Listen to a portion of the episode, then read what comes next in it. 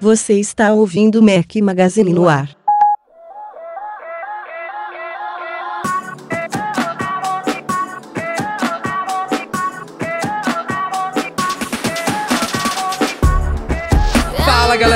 Magazine, bem-vindos ao nosso podcast 119. Nem sei mais como fazer isso aqui, tanto tempo, tava com saudades. Bom dia, boa tarde, boa noite a todos. Aqui é o Rafael Fishman. Estamos hoje ao som de Cia, uma sugestão nossa, não foi de ninguém. Uma sugestão do Rafael. Especialmente para leitores que não gostam desse estilo de música. Bom, é, estou aqui com meus dois companheiros inseparáveis, Breno Mazzi, tudo bom, Brenão? Fala galerinha, tudo bom? Saudade também. Fala Eduardo Marques, tudo bom, Edu? E aí, todo mundo recuperado? Todo mundo recuperado. É, pulamos aí uma semaninha devido ao Meme Tour 3, né? Nossa viagem ao Vale do Silício, a terceira edição dela. A gente, pela segunda edição seguida, a gente prometeu que ia gravar um podcast lá e não deu certo. A gente É, a gente tem que parar de prometer, porque não tem como. É, é muito difícil É, gravar lá, né? É, primeiro que são 15 pessoas, segundo que a gente deixa isso pro final da viagem, tá todo mundo doido pra aproveitar ali os últimos minutos, ou então tá fechando malas, ou então a gente tá se preparando pra ir para o aeroporto, ou então quer fazer uns últimos passeios turísticos, enfim.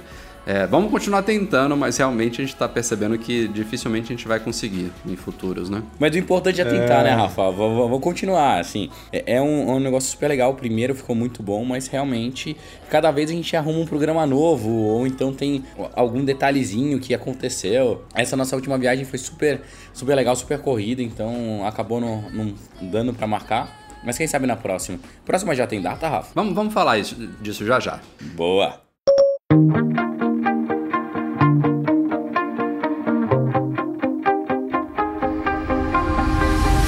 Bom, já que a gente começou falando de MM Tour, vale lembrar, a gente foi agora para os Estados Unidos do dia 23 de janeiro, chegamos de volta no dia 2 de fevereiro, foi o MM Tour 3. É, fizemos aí aquele nosso passeio sensacional ali por São Francisco e por, por todo o Vale do Silício. Visitamos a Evernote, visitamos o Google, fomos lá na sede da Apple, fizemos um passeio turístico, pegamos bicicleta, fomos de São Francisco até Salsalito. Enfim, a viagem foi completíssima, foi muito bacana. E apesar de a gente não ter tido é, o podcast lá, como a gente falou agora há pouco, a gente obteve algumas gravações aí de alguns dos participantes desse MM Tour 3 que a gente queria mostrar pra vocês. Manda bala, galera! Fala galera, é o Ari que tá falando. MM Tour 3 foi demais, super divertido. Conhecemos a Califórnia, conhecemos o Vale do Silício, todas as empresas que fazem parte do nosso dia a dia. Fomos na nave mãe, na sede da Apple, foi fantástico. Mas o melhor de tudo foi realmente os 14 novos amigos que cada um de nós ganhamos. É, pessoas incríveis, super divertidas, pessoas que compartilharam conosco toda essa sofrência e foi fantástico. É, só tenho a agradecer aos organizadores, vou usar os apelidos que fica mais divertido: o Pedro, o Bino, o Breno. É, agradecer ao pessoal e, e mandar um grande abraço para todo mundo que viajou com, com a gente, mandar um grande abraço. É, para todo mundo que curte a Mac Magazine e deixar um abraço especial aqui pro Groselha, pro Sofrência, pro Criado com a Avó, pro Dr. Ray, pro Hugão, ou seja, para toda a turma do MM Tour 3. E fica aqui uma provocação pra galera que vai pro MM Tour 4. É, um é pouco, dois é bom, agora meu amigo, três foi demais. Galera do 4, vocês vão ter que trabalhar muito para ter uma viagem tão descolada e tão divertida quanto a nós. Um abraço, valeu! Pessoal que acompanha o Mac Magazine, aqui é o Victor. A viagem valeu muito a pena. Fico muito feliz por ter conhecido as pessoas dos quatro cantos do Brasil. Como ninguém se conhecia, isso abre espaço para tornar a viagem muito engraçada, divertida e cheia de palhaçada. O pessoal dos próximos MM Tours, vocês vão adorar o passeio de São Francisco pela Evernote, o Google, a Apple e as outras empresas. Museus, bastante tecnologia, além de muitas compras. Quero agradecer a organização e a companhia do Rafael, do Eduardo e do Breno. Desejar para eles sempre muito sucesso. Eles fazem com bastante dedicação o melhor portal de notícias Apple do Brasil. Não esqueçam de zoar bastante o Rafael e o Eduardo, viu? Abraço! Aí galera do Mac Magazine, meu nome é Durval Valença, recifense. Eu queria agradecer ao Rafa, ao Edu e ao Breno a oportunidade de participar dessa viagem fantástica. O grupo do MM Tour 3 foi muito bacana e divertido. Nós conhecemos lugares incríveis que todo Apple gostaria de conhecer. Além de São Francisco ser uma cidade belíssima. Valeu galera, espero revê-los em breve. Abraço! E aí pessoal, aqui tá falando é Júnior Serra, de BH, Minas Gerais. É, eu falar um pouco sobre a viagem que nós fizemos à Califórnia, promovida pela Mac Magazine no MM Tour 3. É uma viagem espetacular, intensa, com muitas emoções, com muita diversão. E com isso queria agradecer ao Rafa, Edu e o Breno por poderem proporcionar essa, esse contato com o mundo do Vale do Silício. Um abraço, tchau, tchau. Olá pessoal, aqui é o Ricardo que participou do MM Tour 3. Primeiramente gostaria de agradecer ao Rafa, Breno e Edu pela essa viagem sensacional é, e a todo o grupo que foi conosco. A viagem, apesar de ser focada em tecnologia, é, nos possibilita conhecer diversos lugares e é muito boa para quem é ligado no mundo Apple e tecnologias. Um grande abraço, valeu, tchau, tchau. O MM Tour 3 foi muito bacana, porque permitiu que a gente conhecesse pessoas diferentes, de lugares diferentes do Brasil, num lugar simplesmente fantástico que foi a Califórnia, São Francisco e cidades vizinhas. Conhecer a sede da Apple e sede de outros, outras empresas grandes do Vale do Silício. Muito obrigado ao Rafael, o Breno, o Edu. Oi gente, aqui é a Mari do MM Tour 3, primeira mulher do MM Tour, Palminhas. É, não rola esse preconceito de dizer que a viagem é só pra homem, eu fui me divertir muito. E aprendi muito também, não só com os passeios, mas com as pessoas que estavam no grupo. É, obrigada a todo mundo, especialmente os três organizadores do evento. E recomendo demais. Beijo. Fala galera, meu nome é Alexandre Lourenço, eu participei do MM Tour 3. Gostaria de agradecer ao pessoal da Mac Magazine, ao Rafael, ao Edu, ao Breno e toda a galera que teve comigo lá na Califórnia. Foi uma viagem sensacional que ficará guardado eternamente em nossas memórias. Não vejo a hora de poder ter uma outra oportunidade novamente com o pessoal. Valeu galera, um abraço só na sofrência.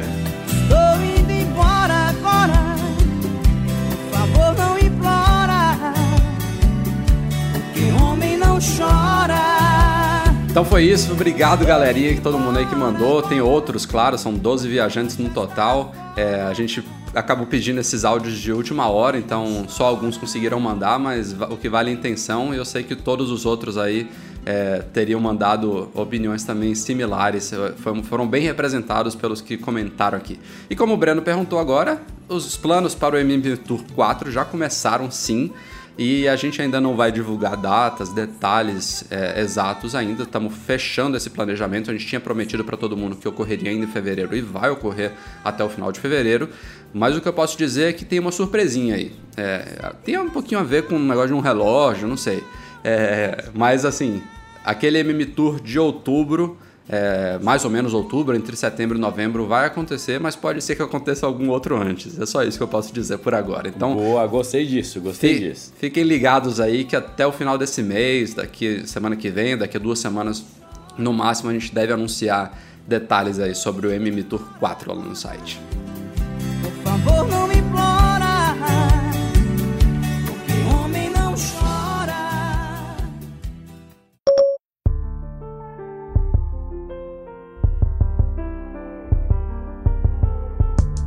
Durante a nossa viagem, lá no MMTour foi até engraçado, a gente estava chegando na garagem da HP, né, que é considerado o berço do Vale do Silício, lá em Palo Alto, e a gente viu lá no Twitter que saíram juntos o iOS 8.1.3 e o, e o Yosemite 10.10.2, aí na hora a gente ficou lá na correria, o Edu ficou no carro, eu fui lá com a galera visitar a garagem, mas enfim, o, que, o, o assunto que importa é que saíram essas duas muito aguardadas atualizações dos sistemas operacionais da Apple, e por outro lado, é, apesar de elas prometerem corrigir muita coisa, a gente também já notou por aqui nos primeiros dias de uso que, apesar de terem demorado, apesar de a Apple falar que corrige muita coisa, e de fato algumas coisas foram corrigidas, muitas outras continuam ainda pendentes. É, chega a ser inacreditável, algumas coisas é, bestas. Parece que eles corrigem aquelas invisíveis, né, que ninguém vê, e as visíveis que a gente convive todo dia continuam lá. Né? Eu não, sei, eu não sei se você. Eu e o Edu, a gente, tem, a gente brinca que tem algumas coisinhas do, dos sistemas que é, tem, tem, na verdade, uma coisa de cada um que são super visíveis, como o Edu estava falando, que me irrita bastante. É, e, e vem desde as primeiras versões do desses novos sistemas, ou seja, desde o iOS 8.0 e do Yosemite 10.0. 10.10.0, né? Ah, no, no iOS é o badge da App Store. Eu não faço atualizações de aplicativos pelo iPhone. Eu gosto de gerenciar meus aplicativos todo pelo iTunes. Podem me, me crucificar aí à vontade, mas eu gosto. Nossa, Rafael. Eu, eu- eu prefiro, cara. Velho. Não, mas eu tenho. Eu tenho eu- Arcaico, velho. Cara, pra que isso? Pra que ficar o ocupando Breno, ele é maluco, Breno. Deixa- deixa eu- Cara, ele não é atualiza burro. nem- Na boa, você Ele é não atualiza Pra nem o iPhone. Tem um motivozinho. Ele não sim. atualiza nem o iPhone, cara, o sistema. Eu sou, eu o sou old school, tá? iPhone. Eu sou old school, prefiro fazer assim. E eu tenho um iPhone e um iPad, eu baixo o aplicativo uma vez só e dou um sync nos dois. É um motivo minimamente bom. Mas enfim, o fato é que há um bug. A App Store ela mostra lá, por exemplo, eu abro ela, tem lá três updatezinhos de apps, ela fica lá com badge de 3 e me lista na aba de atualizações dos três. Quando eu atualizo pelo iTunes, dou o sync com o iPhone, esses três não somem da App Store, eles continuam lá, só que o botãozinho vira de atualizar para abrir e o badgezinho de três pendentes continua lá no ícone da App Store Bem até feito, que eu, eu espero que continue assim, pra você migra. até, a- até sair um novo, um novo aplicativo que eu ainda não atualizei pelo iTunes. Enfim, isso aí persiste desde a primeira versão. Eu imagino, realmente concordo com você, que Tem eu o- seja um dos poucos usuários de- do mundo que faça isso, por isso que ninguém observou ainda. Mas você Tá. já relatou, né, esse Já, problema já. e a Apple disse que já estava, enfim, já estava ciente É, de eu tudo abri um que radar. iria corrigir. Inclusive, recomendo todo Tem mundo outro fazer também. isso, hein? Qual que é o outro? Tem, tem aquele outro, aquele outro do campo de busca do, do iPad, Esse- né? esse é o que te acho Isso irrita, não acontece não.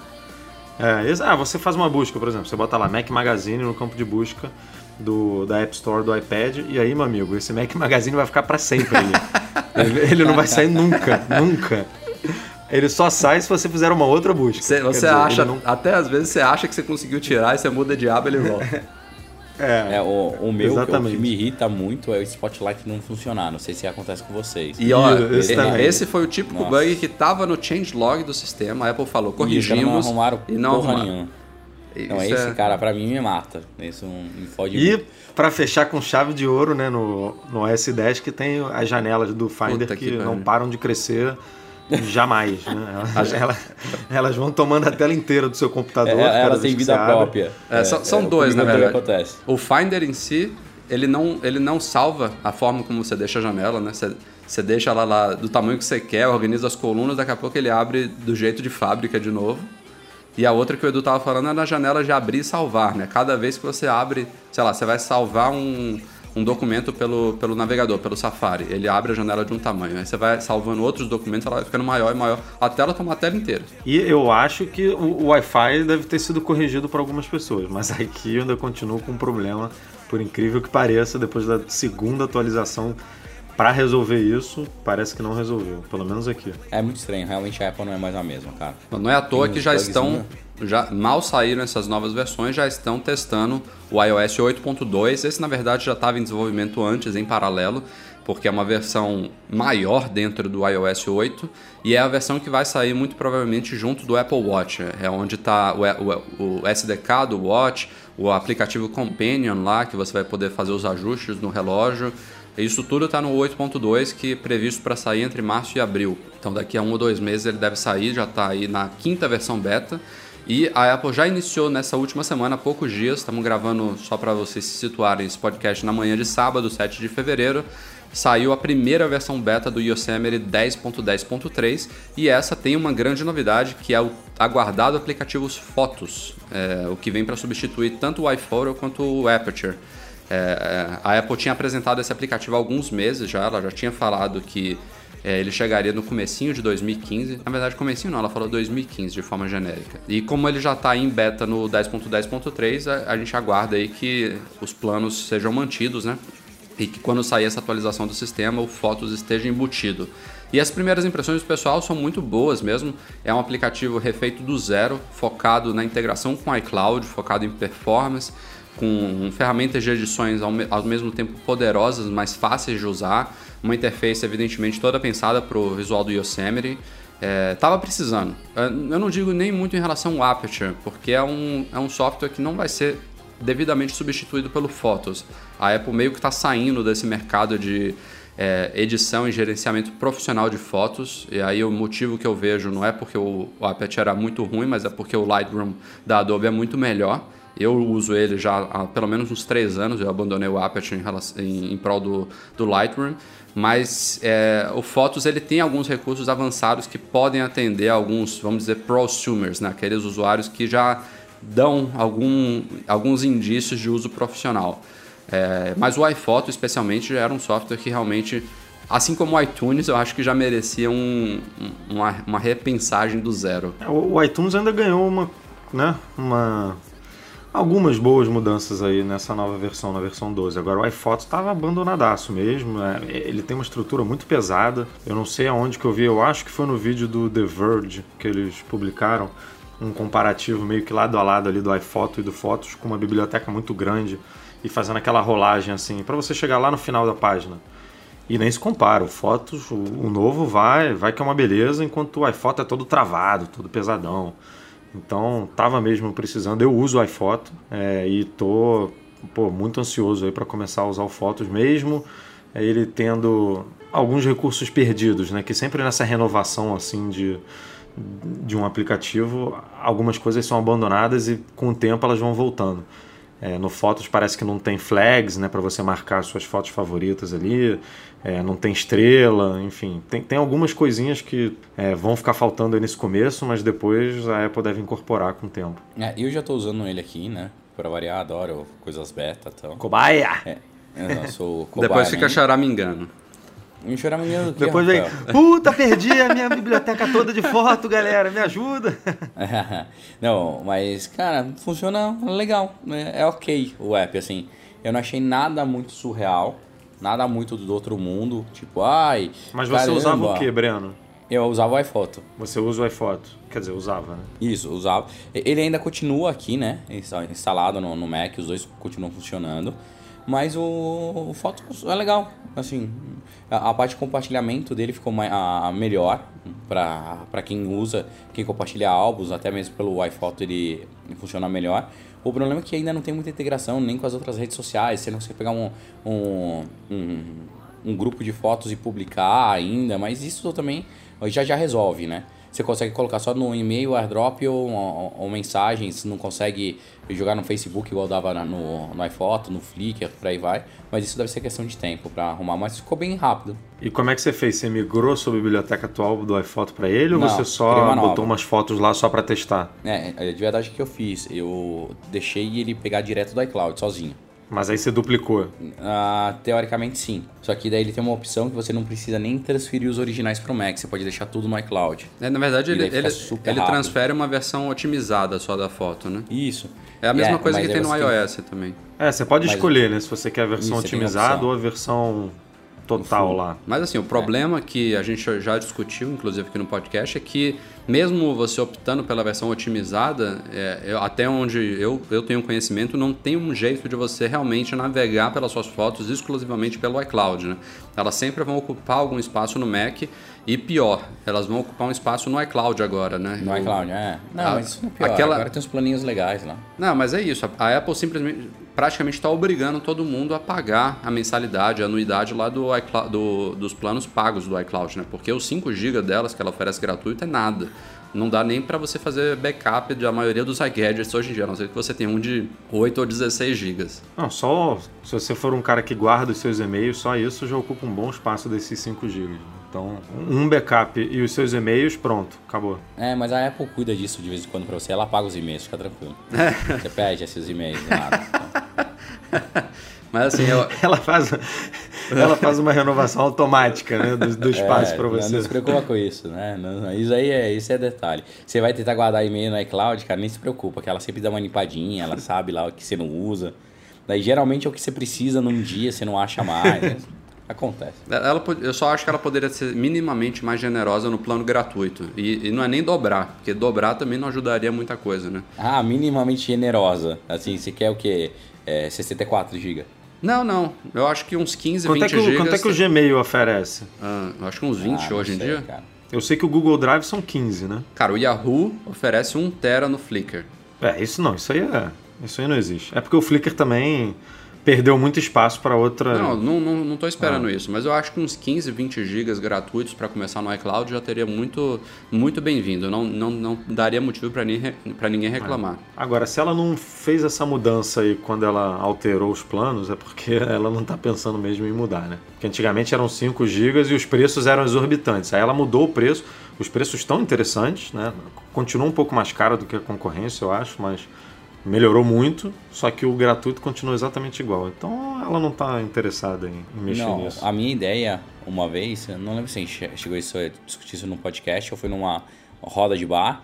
Eu acho que você comprando o, o seu device de 128, 64 ou então 16, você devia ganhar esse espaço como backup. Pô, né? gostei. Com o iCloud, Gostei. cara. Você pegou, comprou, você tinha que ganhar isso. E daí, você- se você precisar de mais, você adiciona.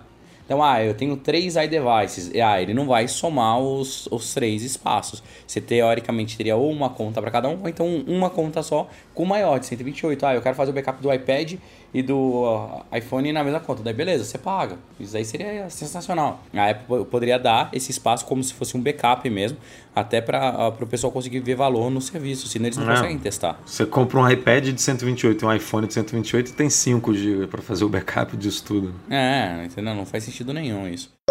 Eu poderia pegar aqui o que eu falei sobre os últimos, penúltimos, na verdade, resultados financeiros da Apple, só mudar os números e a gente ficaria na mesma, né? Porque trimestre após trimestre a Apple arrebenta a boca do balão aí, supera expectativas e vai aumentando a pilha de dinheiro que tá lá em Cupertino.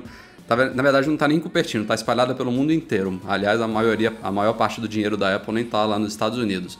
Mas o fato é que no primeiro trimestre fiscal de 2015, aí, é, sempre tem aquela confusão. Como assim? Primeiro trimestre fiscal já, já fechou de 2015?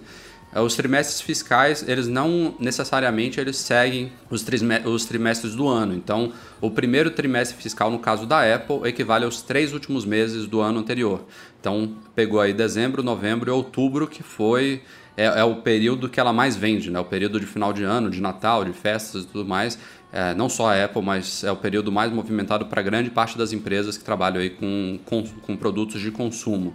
E, de novo, a Apple superou as expectativas, teve o maior faturamento da história, chegou a 75 mil, bilhões de dólares de faturamento e mais de 18 bilhões de lucro líquido. Ela vendeu, é, foram 75 também milhões de iPhones, 74 alguma coisa, É. não foi? 74,5. 74,5. É, as previsões mais otimistas de vendas de iPhones no trimestre eram 70 milhões, a Apple vendeu 74,5 milhões. E, inclusive, falando do lucro especialmente, o lucro trimestral dela, de 18 bilhões, foi o maior da história, não só da Apple, mas de qualquer empresa de capital aberto já registrada. É, é, até então, estava na- na- nas mãos da Gazprom, que é, obviamente, uma empresa petrolífera, né? Que tinha feito, se eu não me engano, 16,1 bilhões em, em 2011 em algum trimestre de 2011, a Apple agora não só superou, como botou uma folguinha aí de nada mais, nada menos 2 bilhões aí. E ela vai- deve manter esse trono aí por alguns bons anos. É uma coisa meio difícil de imaginar para uma empresa é, de tecnologia. Se você vê ali o top 10, a maioria é petrolífera, mas ela chegou lá e os resultados não, não só foram já muito positivos, como o Wall Street finalmente está observando que a, coisa, que a empresa está indo bem e as ações estão subindo sem parar. Elas estão a pouquíssimos centavos de fazer a Apple valer um trilhão de dólares agora. Ai, que coisa pobre. Chato, né? É. Eu acho que tá todo Nossa. mundo lá chorando, lá em Cupertino, né? Os caras tão mal. É. Coitado. É, é- é um pro- é aquele, aquele problema da empresa falida, né? Da empresa sem, sem inovação. que problemão, meu Deus. Cara, imagina. Imagina se cara, inovasse, não né? Tem, é, não tem o que falar, cara. Não tem o que falar. Assim, é, são números surreais que qualquer empresa do, do mundo gostaria de ter. É, eu lembro que tinha sido uma comparação super legal que o lucro da Apple com que é, é maior do que o do Google e de não sei quem Ah, Google, somados, como Microsoft que é? somadas ainda sobra. É, então assim, é ridículo. Não, o ridículo, lucro, ridículo. o lucro é, Não, maior do que o faturamento. É. O lucro é maior do que o faturamento. É, então, ó, É bizarro. Cara, é uma coisa ridícula, assim, é bizarro, é bizarro. Chegou num patamar que é inexplicável. Espero que a Apple continue surfando essa onda, continue fazendo produtos absurdamente legais. E se assim, se já foi isso, sem um relógio, imagina quanto vão vender desse Apple Watch, cara. Imagina só o próximo resultado fiscal. Que absurdo. E, que e ainda ser. tem os rumores da TV nova, então da Apple TV nova, que pode sair esse ano. A Apple ainda tem muito, muito para crescer aí. É, eu estava vendo, inclusive, uma comparação, é, assim, quando, quando compara não com empresas do mesmo setor, né? Eu vi quanto que já foi gasto com o programa Apollo da NASA até hoje e os caras, inclusive, ajustaram para a inflação. Se eu não me engano, deu cerca de 130 bilhões de dólares. A Apple hoje tem em caixa 180 bilhões, só para ter uma noção aí.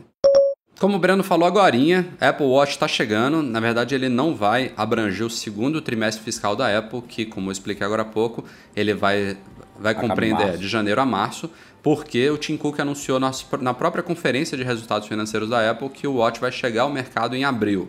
E ele não falou nem se é começo ou final de abril, mas em abril com certeza chega ao mercado. Também a gente não sabe quais países vão receber primeiro.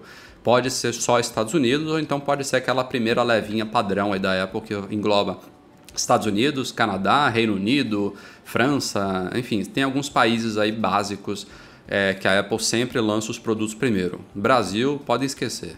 Eu boto minha mão no fogo dessa vez aí que não vai estar aqui em abril. é, é certo.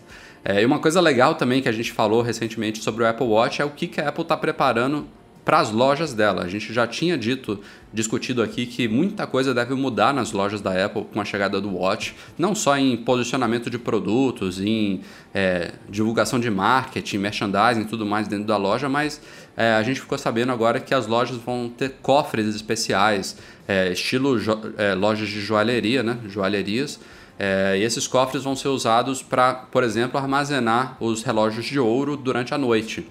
Não é isso, Edu? Explica aí para a galera como é que vai ser. É, é, na verdade, um, a gente não sabe exatamente como funciona, mas vai ser um cofre todo especial, desenvolvido é, especialmente para o relógio, que o cofre ele já conta com aquele recarregador MagSafe que, que é utilizado no relógio para guardar tanto estoque mesmo do relógio, então, sei lá, a Apple vai definir um número X de relógio de ouro que tem que ter em cada loja, esses relógios vão ficar guardados lá, mas também os relógios que vão ficar ali no, na, na mesa, né, monstruário, né, para a galera poder tocar, enfim, vestir, ver como é que fica. Esses relógios de noite é, não vão ficar ali expostos para possíveis assaltos ou roubos. Esses relógios eles vão todo, todo dia de noite vão para dentro desse cofre, vão ficar lá carregando, guardado, e aí de manhã voltam para essa mesa é, de demonstração. A não ser, obviamente, nas lojas tipo a da Quinta Avenida, que fica aberta 24 horas por dia, aí provavelmente tudo vai ficar lá é, nas mesas. Mas é, é um. É, é, um, é loucura, né? Porque vai mudar muito realmente a, a dinâmica aí da loja é, por conta de uma versão é, de um produto. A, a loja, então... elas, elas vão ter que ter, eu acho que até espelhos, né? Pra pessoa ver como é que fica. É, mudar vai mudar pra caramba, cara. Vai ter que ter espelho, eu quero ver como vai ficar a vitrine, até que ponto você vai poder comprar ele customizado com as pulseiras. Não, e é, como que vai ser? Cara, é, como, como é, que esse é relógio. Mudança, é muita mudança. Como é que esse relógio vai estar tá preso na mesa, mas ao mesmo tempo solto para você poder colocar no solto pulso, Solto para você né? vestir, é. Cara, hum. é, é uma complicaçãozinha boa que eles vão ter que resolver. E, e, falando de pagamento, Breno, também já foi dito que, ao menos no Watch Edition, né, que é são os relógios de ouro, o pagamento não vai ser feito como a gente está acostumado, né? De, a gente está lá numa mesa, vem um carinha com a maquininha, pede o produto lá do estoque e você passa o cartão ali na hora. Até porque já é um indicativo de que não vai ser um produto barato, né? Tinha gente achando que ia ser ali na faixa de mil, dois mil. Eu acho que vai ser de 5 mil dólares para cima, fácil, talvez até mais. Então, o processo de pagamento desse relógio vai ser alguma coisa diferente. Talvez tenha alguma burocracia mais envolvida aí, não sei exatamente como vai ser. E falando nisso, a gente também ainda não tem muita, muita ideia dos preços da linha toda. Por enquanto, continua aquela única informação que a Apple deu, que o Watch vai começar em 349. E aí, imagina-se que 349 seja o Watch Sport, né, a versão mais básica dele, com a pulseira mais simples e talvez, eu estava debatendo com o Edu, Breno, eu tenho uma opinião, ele tem outra, que ele sabe a sua. É, como a gente sabe, o watch vai ter dois tamanhos, né? 38 e 42 milímetros, que não necessariamente é um watch feminino e watch, watch masculino. Depende do pulso da pessoa. Pode ser que homens vão preferir o menores, o menor, Pode ser que algumas mulheres prefiram maior, mas é óbvio que no geral vai ser aquela coisa de feminino e masculino. Mas o Edu ele acha que não vai ter diferença de preço, eu acho que vai ter uma diferença mínima, que seja de 50 dólares pelo tamanho maior, é uma tela maior, é mais material. O que, que você acha? Eu acho que não vai ter diferença de preço, não.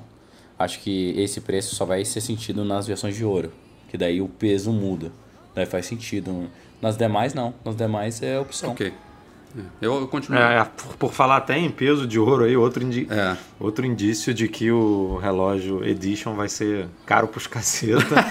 é que vai ter, vai ter uma balança de ouro eh, dentro de cada loja, porque, vamos supor, é, alguém comprou um relógio de ouro e aí não gostou, enfim, ou quer trocar por outro modelo. Quando for devolver esse relógio, a Apple vai pegar, vai colocar nessa balança para ver se o ouro é, se, se o peso do ouro é exatamente o peso que, que o relógio saiu da loja, para ver se nenhum, se ninguém foi lá deu aquela raspadinha para pegar um pouquinho de ouro, enfim, É, o negócio vai ser, vai ser caro mesmo. A Microsoft, pela meu, ao meu ver, está indo muito bem nessa nova era Satya Nadella lá, depois da saída do Balmer. Ela tem feito muitas coisas legais. E uma das recentes envolvendo aí o, o mundo de iOS, ela fez uma aquisição de um aplicativo de gerenciamento de e-mail chamado Acompli. Isso foi até recente, em novembro, dezembro e já agora em janeiro, no, no meio do MM Tour também, ela lançou, relançou esse aplicativo com algumas pequenas modificações, até porque não, tem, não teve muito tempo de mexer ainda nele, mas o Acompli virou o Outlook oficial para iOS e ele já era e continua sendo muito bacana. O pessoal está elogiando muito. O legal é que, como era um cliente genérico, ele não funciona apenas com e-mails da Microsoft, então ele já tem integração com outros serviços, aí, incluindo o Gmail. E agora a Microsoft também acabou de comprar outro aplicativo muito legal que indica aí que ela vai fazer mais ou menos a mesma coisa, que foi o Sunrise Calendar, que ele, há, se eu não me engano, um ou dois anos a gente elegeu um dos melhores aplicativos de calendário para iOS. Então, ela tá mandando bem, tá, tá, tá ganhando tempo pegando aplicativos já bem adiantados, relativamente prontos, que combinem com a estratégia e com é, o visual dela, o modus operandi dela, e aí tá incorporando isso e criando uma nova linha de produtos realmente bem poderosa. E o louco é que esse Outlook novo ele tem já um calendário dentro dele, né? Que parece ser bem, bem bacana também. E não sei como é, qual vai ser a estratégia, se a Microsoft vai lançar um.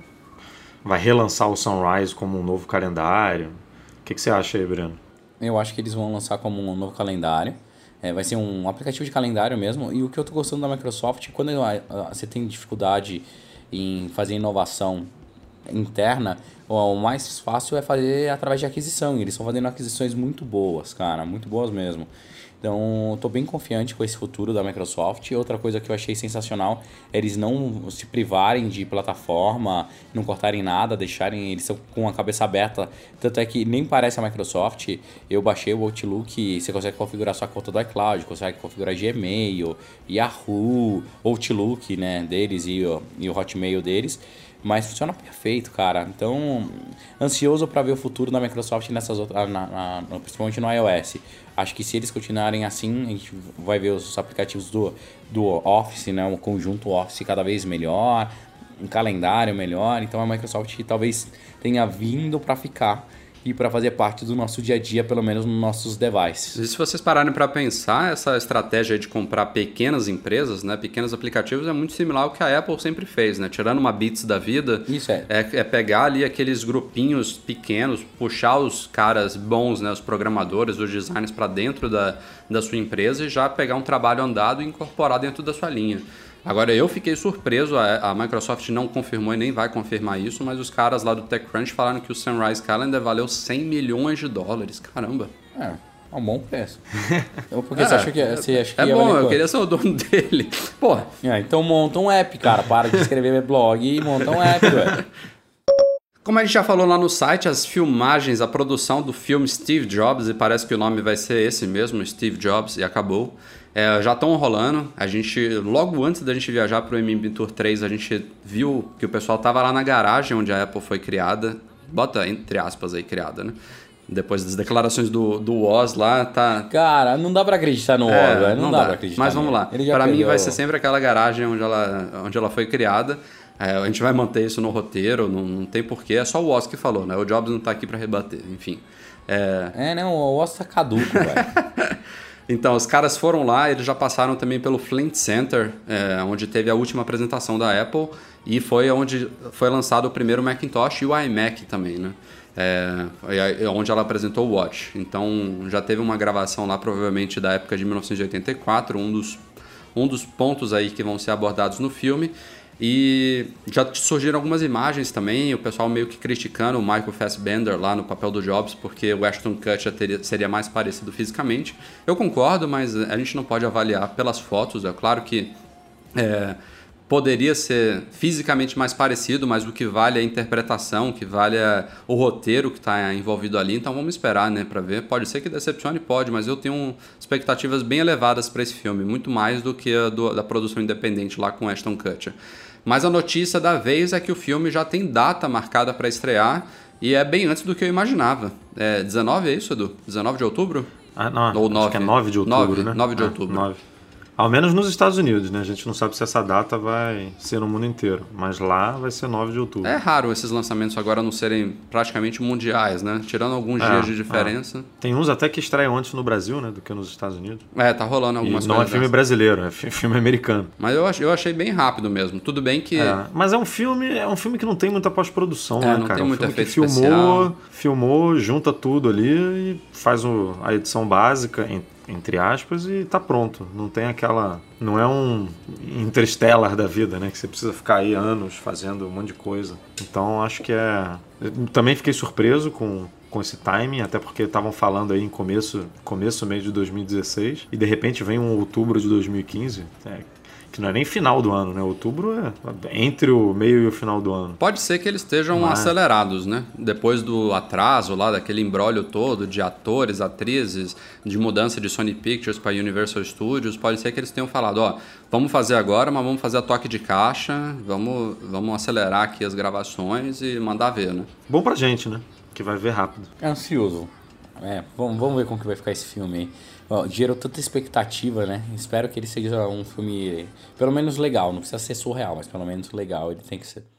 Foram avistados nas últimas duas semanas alguns veículos bem chiquetosos, assim, digamos assim, uns veículos pretos com umas câmeras diferentes no topo deles e descobriu-se através de uma investigação que os veículos seriam alugados é, pela Apple. E aí as especulações começaram.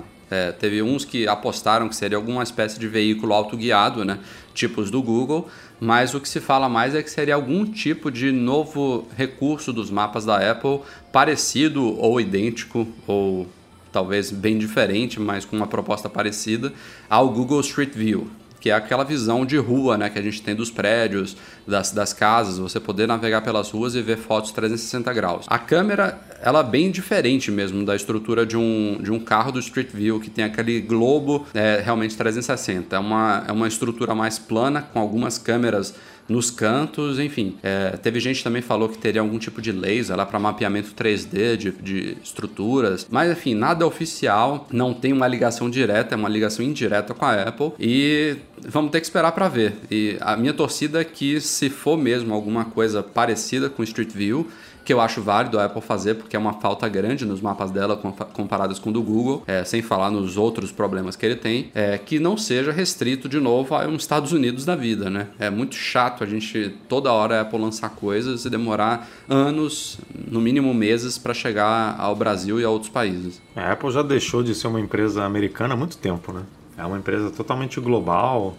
É, o próprio resultado financeiro dela indica isso, que sei lá, 70%, 65% do faturamento dela é, é, é fora dos Estados Unidos. O, a maioria, a maior parte da grana dela tá fora dos Estados Unidos, então tá chato. Fica chato mesmo esse negócio de ah, começar pelos Estados Unidos e depois de uma década chegar a outros países, principalmente a América do Sul, que ainda não tem nenhuma prioridade né, no, no calendário dela. Então temos que torcer mesmo para ser um recurso internacional, ao menos já nascer em, em grande parte aí do mundo. Agora, se é um Street View ou se é um, um carro autoguiado, eu acho que carro, não sei, né? Pode, tem, pode, podem estar rolando um milhão de projetos lá dentro, mas não, não tem muito a ver com o que a Apple, com os serviços e com os produtos que a Apple oferece hoje, né? Um, um Street View faz muito mais sentido, como você falou, é uma, é uma puta de uma falta que faz no, nos mapas da empresa.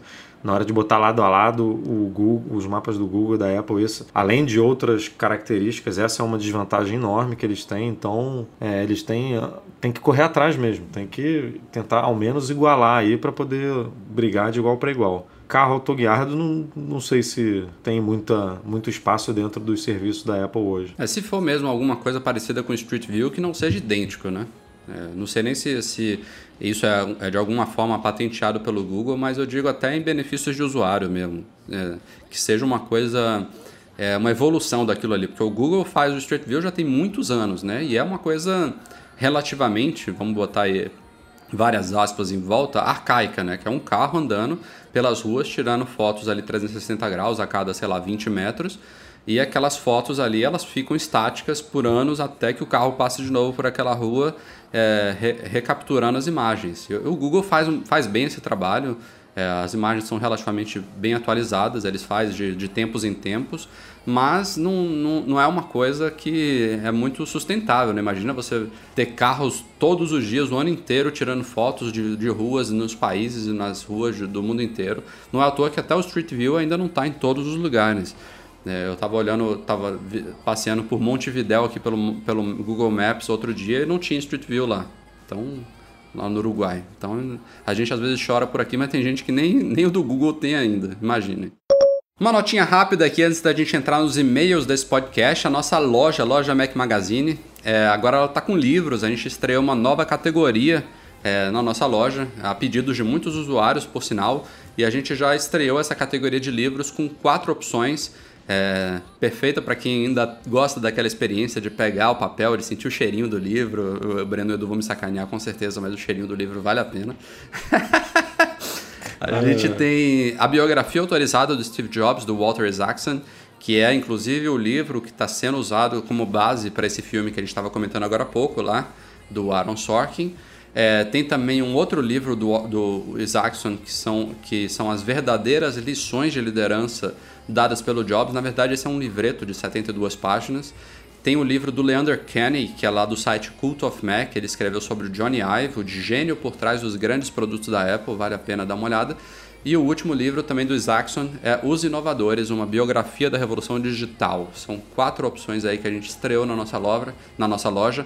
As primeiras quatro, né, de uma nova categoria de produtos que a gente vai oferecer lá. Espero que vocês gostem. Se vocês quiserem conferir, é só ir em loja.macmagazine.com.br. E vamos chegando aqui ao final do nosso podcast 119. A gente separou três e-mails aí enviados nessas últimas semanas. O primeiro do Luciano Ribeiro de Paula. Ele tem um iPad mini que ele usa para trabalho e para anotações e está à procura de uma stylus para melhorar a experiência de escrever diretamente na tela.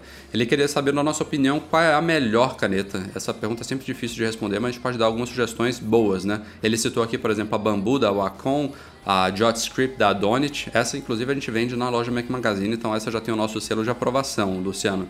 É, vocês usam alguma por aí, Breno e Edu? Eu comprei aquela da, da Evernote e tô adorando, cara. Ah, eu acho que é a Jet. Ah, não, Evernote, a, a, a, Evernote ela tem parceria com a Donit também, a, a Jot também. Não sei se é a JotScript, mas porque a Donut tem alguma, alguma uma certa linha, mas elas fizeram uma variação da Jot aí em parceria e é bem legal para usar com o Penultimate, né? Aquele aplicativo da Evernote. É, cara, é muito foda. Me ajuda muito agora. E assim, tem umas stylos com mais simples, né, mais baratas, obviamente, que são é, simplesmente tem aquela pontinha é, confortável para uso em touchscreen. Tem outras mais avançadas que tem Bluetooth integrado que você tem sensibilidade à pressão, Luciano. Então, você tem que ver aí que tipo de trabalho que você vai fazer, se você precisa de uma coisa mais avançada ou se algo mais básico já te atenderia. Outra empresa que também tem uma stylus bacana que a gente já fez review lá no site é a Just Mobile. Vale a pena dar uma olhada nela. Segundo e-mail do dia vem do Eduardo Mucilo. Edu, vai para você já que é seu xará. É, ele leu recentemente a matéria sobre o lançamento do novo Fotos para Mac e ficou com uma dúvida. Na verdade, eu nem sei se você vai responder isso aí, talvez o Breno. Ele pergunta como vai ser o armazenamento dessas fotos no Mac. Ele se vai ser igual a músicas que ficam no iTunes em pastas do Finder aberta ou se ainda vai ser como no iPhoto, que era um arquivo único pesado. Antes, deixa eu só explicar uma coisa para Eduardo. Na verdade, não é um arquivo único pesado, Eduardo. A Apple simplesmente esconde a pasta para os usuários não fazerem besteira. Se você clicar com o botão direito nesse arquivo que você acha que é um arquivo, ele vai ter lá Show Package Contents, ou mostrar conteúdo do pacote, e ele vai abrir uma outra janela do Finder, mais ou menos como funciona o iTunes. Aí você vai poder navegar por toda a estrutura de pastas lá e pelas fotos suas. A Apple simplesmente transforma aquilo ali num, numa espécie de arquivo fechado para evitar que os usuários puxem alguma coisa, apaguem sem querer e o programa é, não tenha acesso total à biblioteca. Mas, Breno, você que já está rolando aí o 10.10.3, você já deu uma olhada como é que está isso? Já, ele faz um, um arquivo uhum. chamado Fototeca. O meu, para vocês terem uma ideia, já tem 33 GB. Então, mas é o que eu falei, ele não é um arquivo só, é uma, um conjunto de pastas lá dentro, você, você pode navegar à vontade. É, mas realmente eu não sei porque o iTunes ele deixa aberto e o Fotos e o iPhoto também não, o Photobooth também não, enfim, o Aperture também não. Todos eles trabalham com essa, essa biblioteca fechada, o iTunes não. Não me perguntem por quê. Mas, o, o Breno, o seu tá com 33 mesmo com a opção lá de armazenar no iCloud? Sim, ou você sim, não tá é. usando essa opção? Não, tô usando. É e é... eu tenho muita, muita imagem. É, mas no iPhoto era, era, de, era quanto o tamanho? Ah, assim, você pouco. teve... Então, mas já tá... Todas as suas fotos já estão no cloud ou não? Não, não, ainda não. Ele tá, ele tá migrando ainda. Ele tá migrando, são fotos que estão no meu celular, no iPad, nos outros devices que ele tá fazendo um sync. É, tem que ver depois. Se... Porque eu tenho. A minha curiosidade é assim, se, se você desmarcar a opção de, de resolução total, se você tem realmente um ganho, entendeu? Ah, eu tenho uma é. biblioteca de 150 GB, mas eu otimizando aqui as fotos eu tenho só uma, uma biblioteca de 15 GB aqui no meu, no meu Mac. Entendeu? Eu queria saber essa diferença. Depois a gente faz esse teste. Boa. O último e-mail do dia vem do Gabriel Albuquerque. Ele pergunta se a gente tem alguma novidade sobre a ativação dos serviços Apple, no caso a iMessage FaceTime, na linha, em linhas TIM.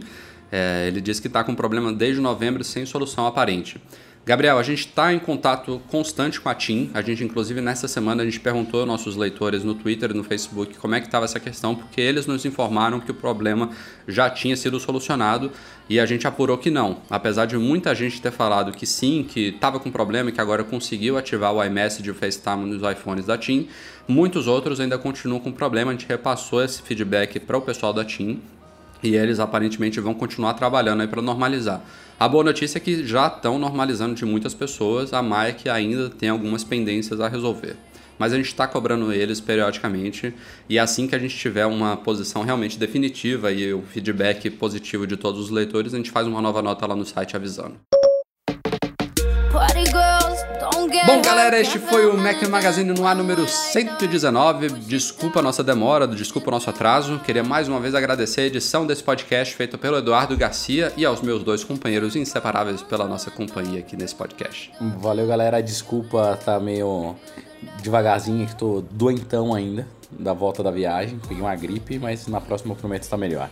Falou. Valeu, galera. Até semana que vem com muitas novidades. E vamos que vamos. E um obrigado também especial aos 12 viajantes do MM Tour 3. Eu espero que vocês tenham gostado da viagem e muito obrigado também a todos que enviaram áudios aqui para esse podcast, comecinho do podcast. Valeu, galera. Obrigado a todos pela audiência e até a próxima. Tchau, tchau.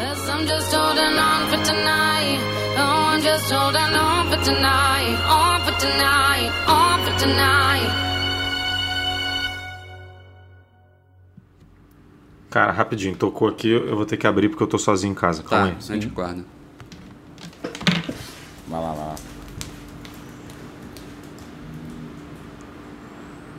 Alô? Alô?